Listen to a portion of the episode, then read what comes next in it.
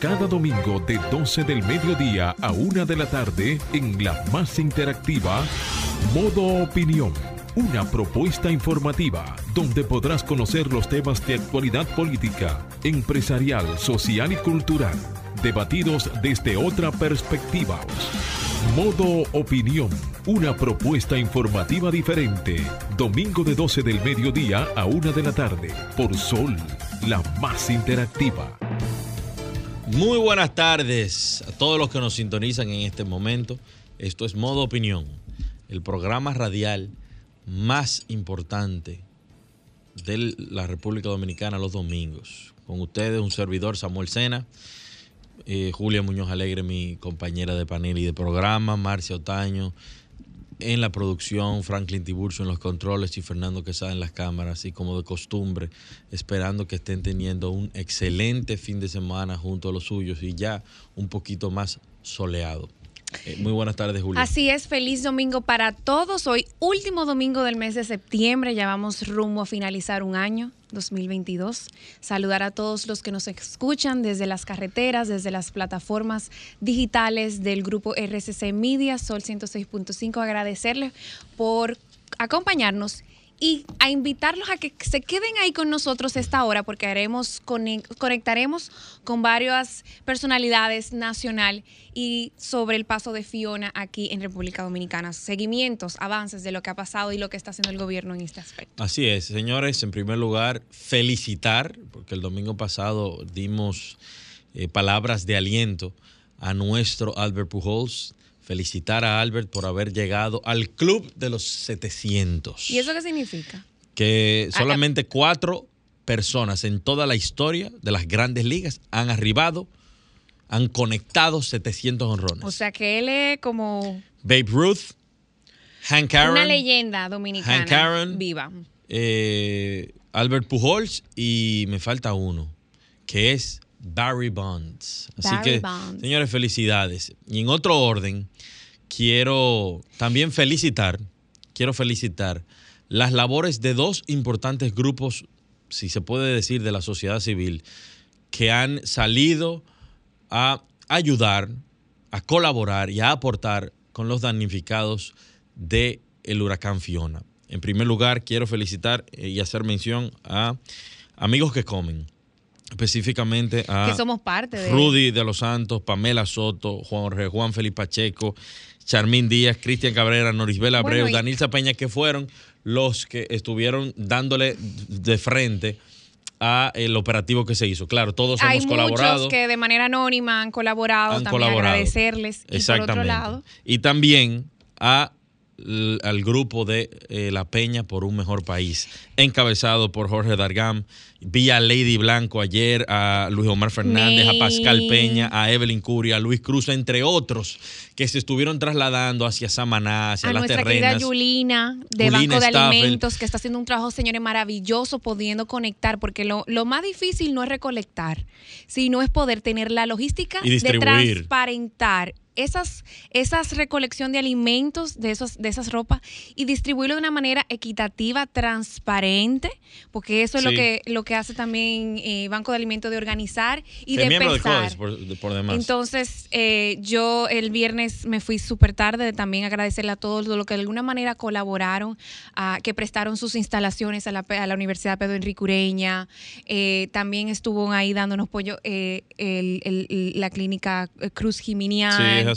Eh, haciendo operativos. Hay muchas personas que sería muy mal de nosotros no poder mencionarlas a todas porque se nos quedarían. Sí, pero, pero son muchos y sabemos que desde el primer momento de que se dijo que se iba se iban a estar organizando. Muchas empresas eh, se, volcaron en apoyo. El grupo de la Peña por un mejor país tiene más, creo que casi 300 personas eh, apoyando de manera directa dentro de lo que se pueden mencionar.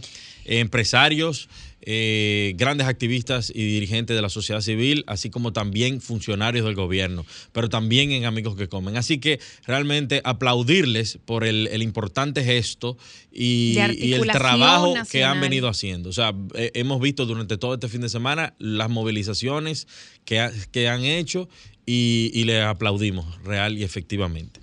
Así que, eh, sin más, señores, vamos a entrar a comentar las primeras o las más importantes informaciones que han trascendido en la semana. Y debemos mencionar que por efectos de la tormenta Ian, el COE mantiene a 28 provincias en alerta. El Centro de Operaciones de Emergencia mantiene en 28, a 28 provincias del país en niveles de alerta verde y amarilla por posibles crecidas de ríos, arroyos y cañadas, así como inundaciones urbanas, rurales y repentinas, además de deslizamientos de tierra que podría provocar la tormenta tropical Ian.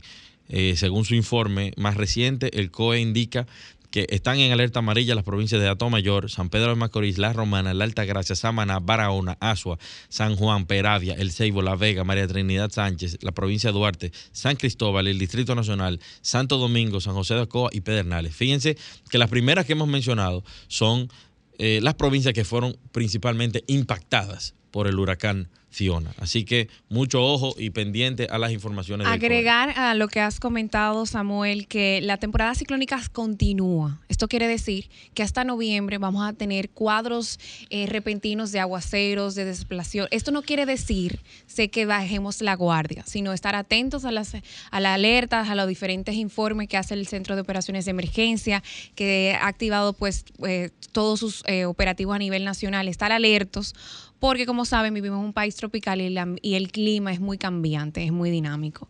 En ese sentido, más adelante estaremos también eh, conectando con el ministro administrativo de la presidencia, el señor José Ignacio Paliza, que está desplazado allá en la parte noreste de la isla, eh, perdón, de nuestro país.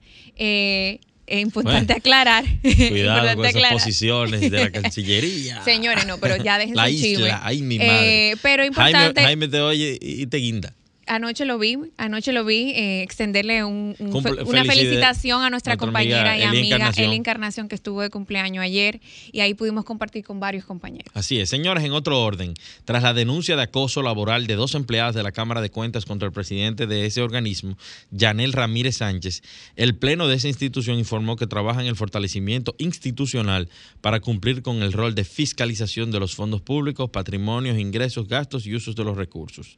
En un documento firmado por los miembros de la Cámara de Cuentas, Yanel Andrés Ramírez Sánchez, presidente, Elsa María Castaño Ramírez, vicepresidenta, Tomasina Tolentino Mackenzie, secretaria del bufete directivo, y los miembros Mario Arturo Fernández Burgo y Elsa Peña Peña se comprometieron a trabajar unidos en pro del fortalecimiento institucional y la mejora continua en beneficio de este órgano y de la sociedad. Con relación a este tema en particular, me, referí el, el fin de semana pasado a raíz de un reporte investigativo de una de las principales periodistas de investigación de la República Dominicana. Este fin de semana parece que se le dio el segundo informe por la misma periodista. hemos visto esa declaración que salió pública por parte de la, de la institución, pero eh, ya vemos cómo eh, eh, las jóvenes, a través de sus abogados, que son sus padres, se querellaron formalmente ante el Ministerio Público eh, contra el señor Yanel eh, Ramírez o Yanel Sánchez, el presidente de la Cámara de Cuentas. Bueno. Siguen saliendo informaciones, ahora una carta de un coronel que da también detalles de los confrontamientos y las situaciones que se están dando en el seno de la Cámara de Cuentas. Es vergonzoso que esto haya llegado a este punto, pero eh, creo que si la institucionalidad se quiere, se quiere llevar a, a, otro nivel, se quiere fortalecer, ese presidente debe renunciar de la Cámara de Cuentas. Bueno. Quizás las investigaciones no han llegado a las conclusiones, pero, pero, las informaciones que han salido de los chats y de los audios dejan ver que hay una medida antiética. Vamos a una pausa y continuamos aquí en modo opinión. Ahora nos ponemos en modo opinión. 12 y 15 de la tarde, seguimos aquí en modo opinión y ahora los comentarios de Julia Muñoz Alegre. Adelante. Eh, a cuatro días del paso de la, bueno, del huracán, ya ahora categoría 3, Fiona, que afectó a gran parte de nuestro territorio noreste, eh, a cuatro días más del 76% de los desplazados se encuentran en sus hogares gracias a la rápida acción del gobierno dominicano y de todas sus instituciones y también de algunas organizaciones que se han unido al sector empresarial para que esto sea posible. Esto es importante destacar. Eh, zonas como terrenas donde pasó el ojo, fueron muy afectadas, pero gracias a Dios eh, se, ha, hecho un plan de contingencia y de respaldo a poder respaldar a todas esas familias y a todas esas zonas eh, afectadas. Es importante destacar que a 48 horas en ese momento ya habían brigadas dando auxilio a la población y esto pues no pone en alerta porque la temporada ciclónica va a continuar, finaliza, como dije al principio del programa, en noviembre, y esto es una manera de poder nosotros seguir trabajando. Es decir, los trabajos no van a terminar ahora, sino van a continuar hasta el mes de noviembre. Es por eso que agradecemos pues la, la, oportunidad que nos brinda el ministro administrativo de la presidencia, el señor José Ignacio Pariza, de poder conectar directamente desde la Samaná, las terrenas, donde se encuentran pues diferentes funcionarios del gobierno, pues no solamente visitando la zona, conociendo los trabajos, y sino también dando ese respaldo humano que es importante. Y eso lo destacó ayer una señora que nunca había visto pues esa cercanía y esa empatía de los funcionarios del gobierno acercándose a las zonas afectadas por el huracán Fiona. Tenemos en la línea al ministro administrativo de la presidencia, José Ignacio Paliza. Muy buenas tardes, ministro. ¿Cómo le va? Samuel Sena y Julio Muñoz Alegre. Un grato placer estar con ustedes en la tarde y felicitar el hecho de que dos jóvenes talentosos y profesionales un domingo estén trabajando, informándole a la gente de lo que, de lo que pasa en su entorno. Eh, y bueno, es un grato placer para mí estar con ustedes. Gracias. Julia. Así es, eh, queremos saber dónde se encuentran ahora mismo, cuáles han sido los avances. Tenemos eh, conocimiento que han estado ahora mismo en las terrenas, cuál es la ruta y cómo van los trabajos y quiénes están allá con ustedes pues trabajando. Bueno, como sabes, el presidente Abinader designó a diferentes funcionarios públicos eh, responsables de impulsar eh, y, de, y de planificar los trabajos en las diferentes provincias afectadas por Fiona, en ocho provincias de manera específica. A mí nos, me tocó, eh, junto a, a Tony Peña, al, ministro Jesús Vázquez, a Ángel de la Cruz de la Comisión Presidencial de Desarrollo Provincial y al pastor Dio Astacio, de las provincias de María Trinidad Sánchez y de Samaná.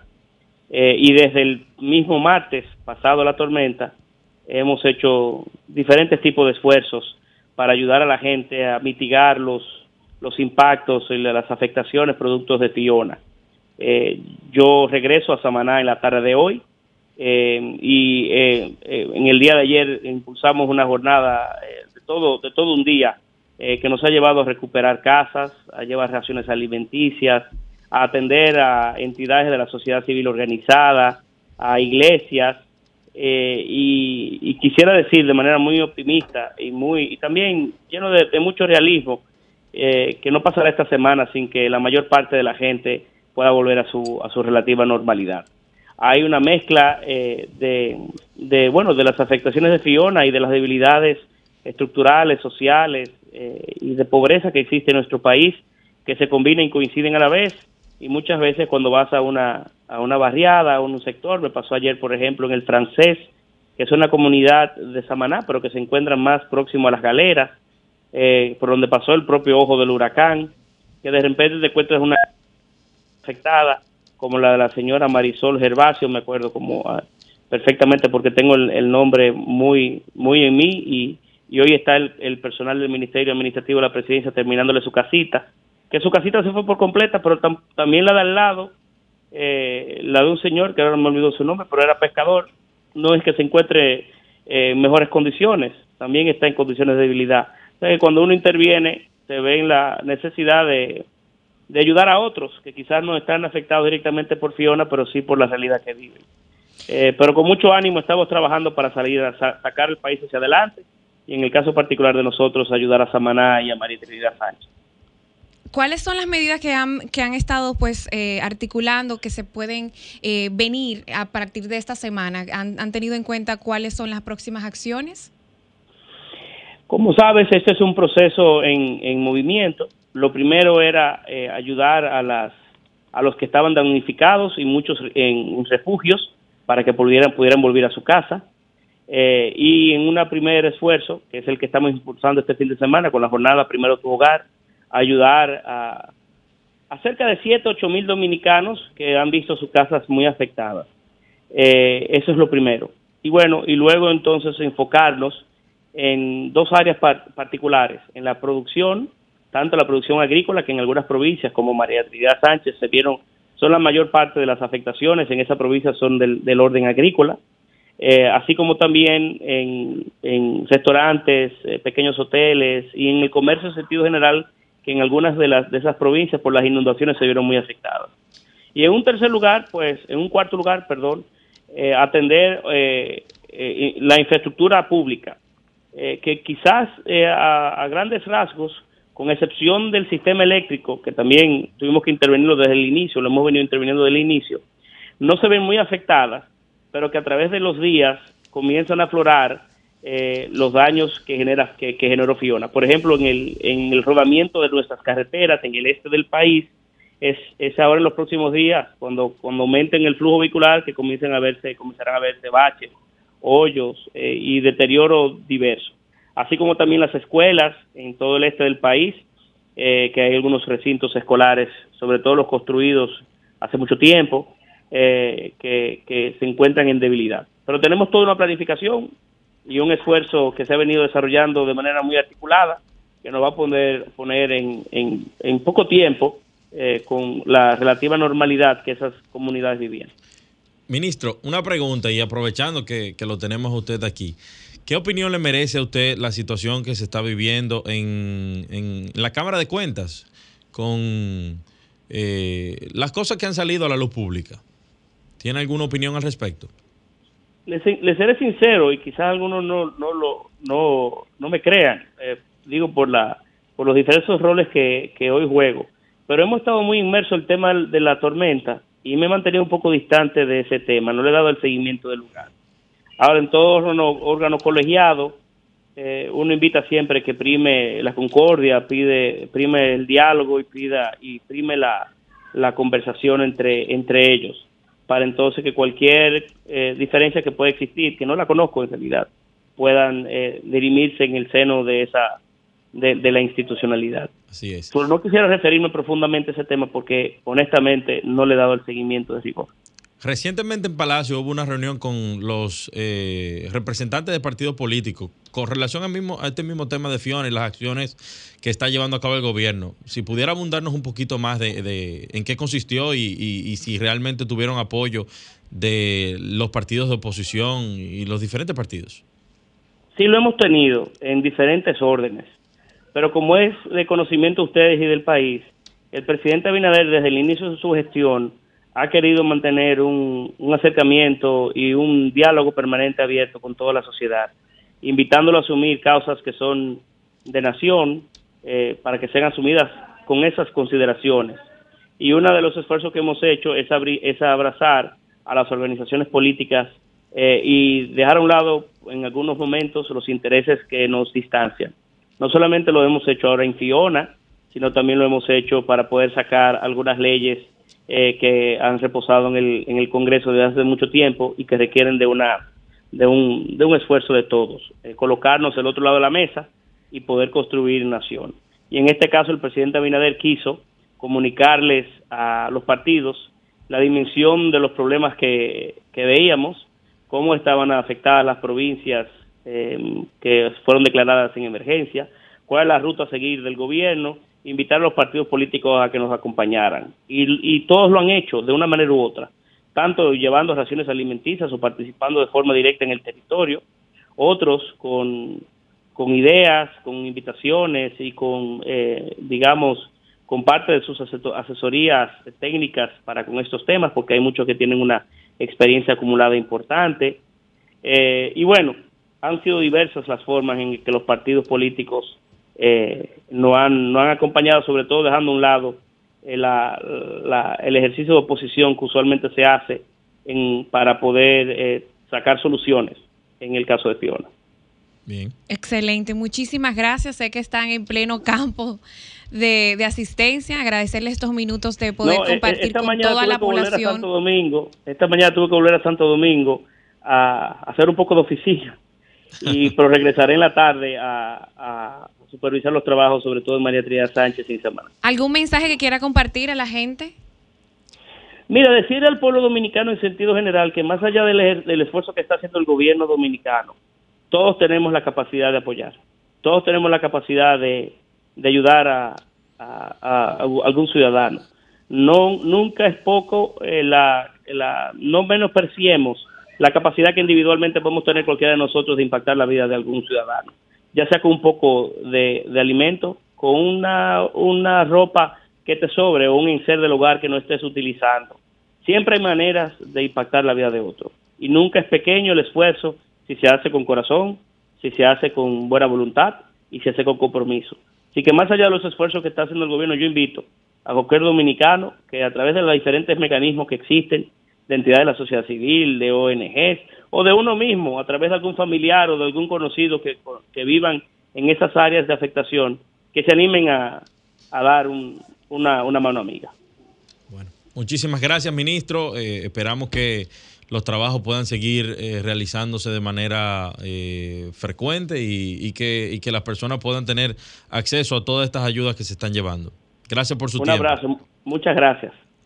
Vamos a una pausa y continuamos aquí en modo opinión. Así, muchísimas gracias. Yo quería solamente retomar algunas ideas de lo que ocurrió en esta semana, el pasado miércoles eh, el día 21 de septiembre, pues República Dominicana a través de su ministro de Relaciones Exteriores, pues hizo presencia en el inicio de la Asamblea General de las Naciones Unidas con un discurso de posición bien democrática, moderno, amplio y muy de respeto a los derechos humanos. Yo quería rescatar esa participación de nuestro canciller, la cual fue reconocida por muchas personas, eh, reconocidos diplomáticos y líderes, por tener un discurso bien amplio y muy reconocimiento a pues las acciones que está haciendo República Dominicana en el plano internacional, claro, tomando en cuenta los avances en la política exterior y los desafíos que tenemos como país. Algunas notas importantes a rescatar eh, fue la situación que vive el vecino país de Haití, en el cual recojo algunas citas en la que él destacó que Haití no puede esperar más, también que es un llamado a la acción de la comunidad internacional, que es de actuar ahora, en el cual reconocemos líderes como eh, Joe Biden en su discurso, pues también lo, lo destacó la situación Haití, en el cual es un tema que próximamente va a estar en la agenda internacional, y eso es gracias pues a los esfuerzos que ha hecho República Dominicana porque es el vecino país que más afectado está por esta inestabilidad política y social que vive Haití. También eh, reiteró en este auditorio la posición de República Dominicana sobre su convicción de que la única respuesta ante esta situación la tiene pues el gobierno y el pueblo haitiano. También él llamó la atención el tema de la colaboración internacional en esto y también expresó de manera muy directa e reiterar que el tema no solamente recabe en, en la situación de inestabilidad, sino también en la situación de robustecer la Policía Nacional de Haití. También eh, quería destacar pues un, saludo que se hizo al Consejo de Seguridad extendiendo el mandato de la Oficina de Integrada de las Naciones Unidas de Haití hasta por lo menos julio 2023 y que incluyera la creación de una división que ocupara, eh, que se ocupe de la violencia sexual y de género, una de las manifestaciones más aberrantes en este entorno de violencia que vive eh, Haití. También destacó pues reformas eh, que son importantes apoyar en la resolución del Consejo de Seguridad 2645 del 2022, que nos coloca a la puerta de tomar las decisiones más pertinentes para evitar que la situación en Haití desborde por, completo los causales normales. También es importante pues eh, destacar en este discurso, pues, eh, eh, cómo ha sido nuestro desarrollo, nuestro liderazgo en ciertos temas, el, multilateralismo, la participación que ha tenido pues, República Dominicana en este importante órgano, que aunque muchos lo critiquen, ha sido un espacio de consenso y de debate para que las naciones puedan tener un mejor acercamiento, diálogo y de fortalecimiento en temas de relaciones exteriores. Aquí ha.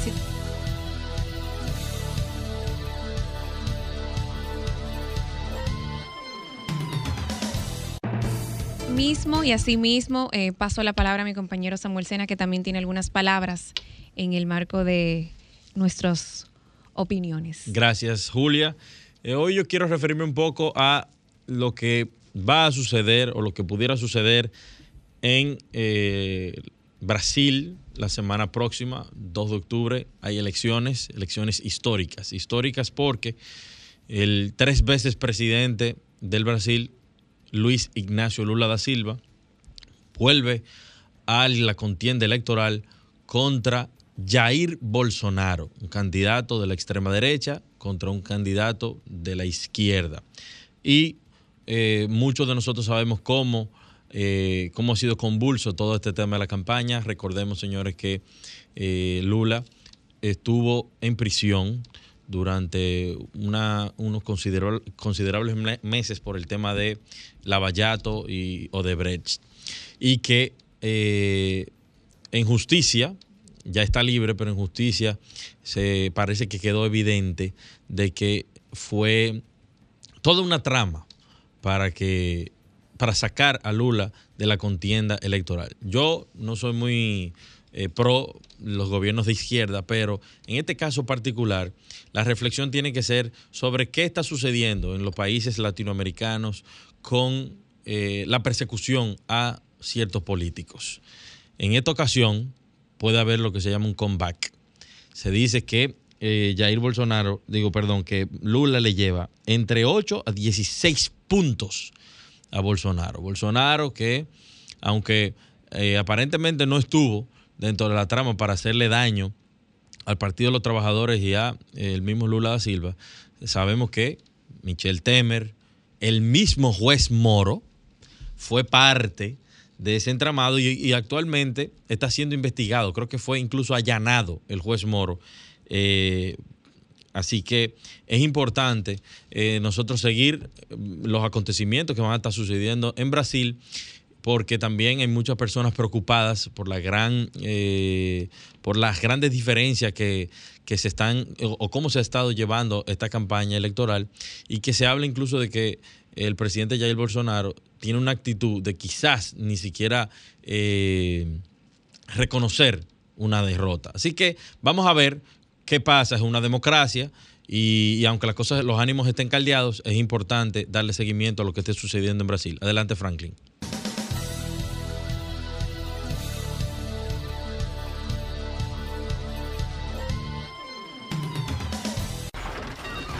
Comunícate 809-540-1065. 1-833-610-1065 desde los Estados Unidos. Sol 106.5, la más interactiva. 12.39 de la tarde. Vamos a abrir los teléfonos porque queremos escuchar las eh, opiniones de todos ustedes. ¿Qué está sucediendo? Principalmente en las zonas más afectadas de, por el huracán Fiona, nos gustaría escuchar si ya han llegado los esfuerzos del gobierno, de las diferentes organizaciones que están trabajando para ayudar a los damnificados del huracán Fiona. Así que eh, vamos, llamen, dennos su opinión porque para nosotros es demasiado importante esto. O sea, eh, y fíjense, esto que, estaba, que sucedió, uno, uno eh, a veces habla a la ligera. El otro día dije yo, oye, pero un huracán categoría 2 y nosotros se supone que ya hemos pasado por el George, que creo que fue eh, categoría 4, el David, el San Zenón y otros que, que, que, han ocurrido a través de la historia. Pero alguien me explicaba y me dice, mira, no es lo mismo que tú pongas un abanico en 5 y lo pases rápido, que tú pongas un abanico en 3, en velocidad 3 y que lo pases lento. El ojo del huracán Fiona tocó tierra en Samaná, tengo entendido, en la provincia de la Alta Gracia, lo que ocasionó daños que actualmente estamos viendo. Pero lo importante es que en esas zonas hay importantes empresarios que el gobierno eh, se ha volcado a apoyar también, pero que hay importantes empresarios y organizaciones de la sociedad civil que están trabajando para restablecer eh, esto lo más pronto posible. Pero lo que más me genera a mi preocupación no es esto. Señores, es el cambio climático, es el calentamiento global. Lo estamos viendo toda, en todas nuestras costas con el sargazo, pero lo, lo vamos a seguir viendo.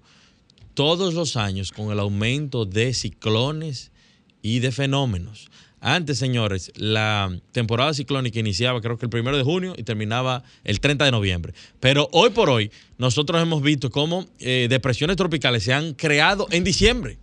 Sí. ¿Cómo llegan hasta las costas de este de los Estados Unidos, Nueva York? Quería repetir el número de, de nuestra cabina, el 809-540-165.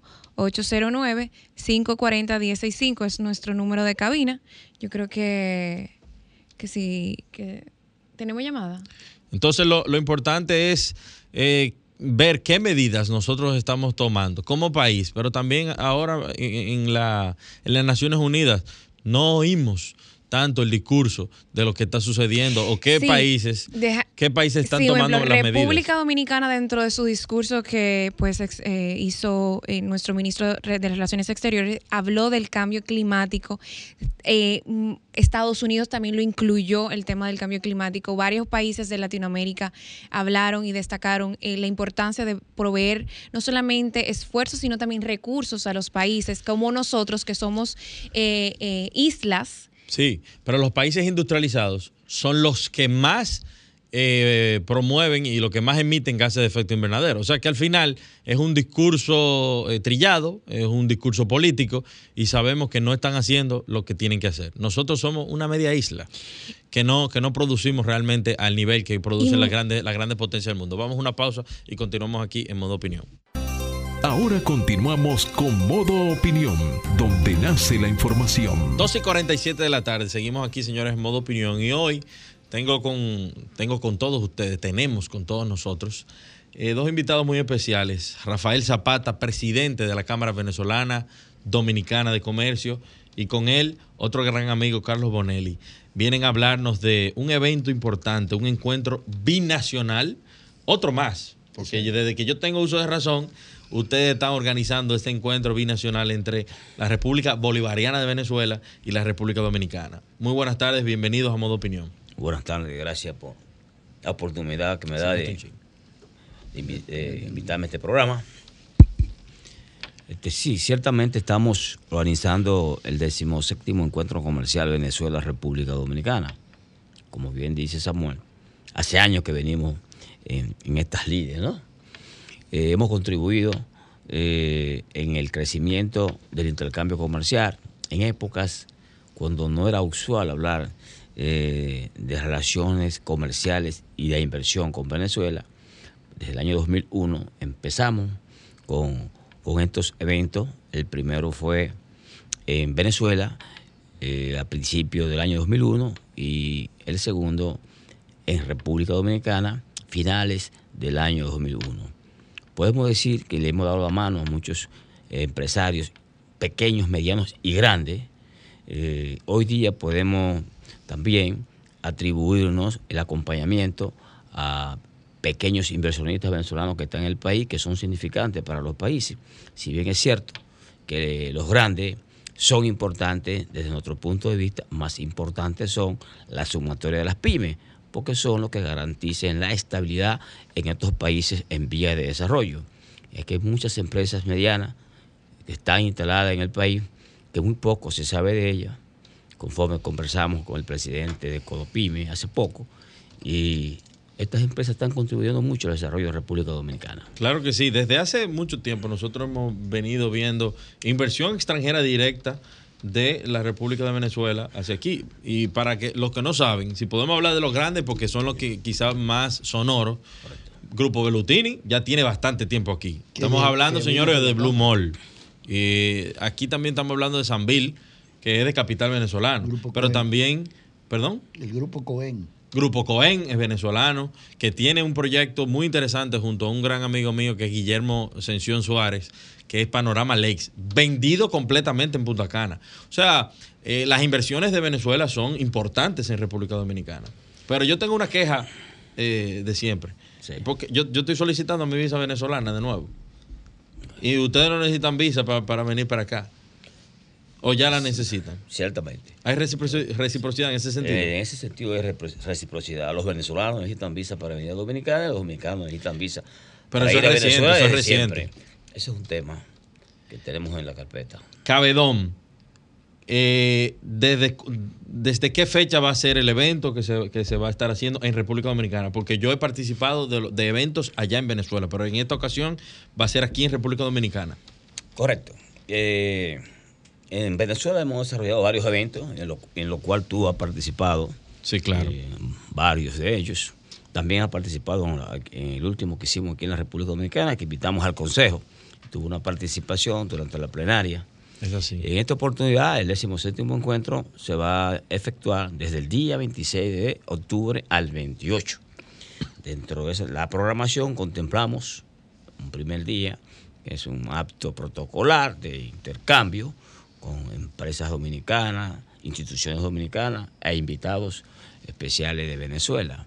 El día siguiente tendremos eh, la parte para nosotros muy importante, que, que son las ponencias, los paneles de especialistas, donde vamos a tratar varios puntos. Primero, el alcance de esta actividad contempla, número uno, el intercambio, fomentar el desarrollo, el avance de las, de las negociaciones entre Venezuela y República Dominicana. Número dos, fomentar el intercambio de inversiones. Hablamos de inversiones en ambos países, porque esto es binacional y debemos manejarnos en esa doble dirección. Este, llevaremos a esa plenaria informaciones muy importantes que muchos desconocen. Muchas personas desconocen que entre Venezuela y República Dominicana hay un acuerdo comercial que ya es ley en Venezuela y creo que lo mismo pasa en la República Dominicana. Ese fue un acuerdo que se suscribió con el presidente Leonel Fernández en el año 2010 en una de las visitas que hizo a la República Dominicana el presidente Hugo Chávez Fría. Ese acuerdo que se firmó entre los dos gobiernos. Es ley desde mayo de 2015 en Venezuela. También contemplamos que es ley en la República Dominicana. ¿Qué falta para que ese acuerdo, no que entre en vigencia, porque ya está en vigencia, entre en ejecución? Sencillamente que la gobernanza decide en las comisiones técnicas para discutir los temas arancelarios y no arancelarios. Eso va a traer como consecuencia un incremento en, en la balanza comercial entre la República Bolivariana de Venezuela y la República Dominicana. Perfecto. Sí. Bueno, tú no pregunta. Sí, quería saber cuántos, si lo tienen contabilizado, la, cantidad de empresas venezolanas que se encuentran formalizadas aquí en República Dominicana.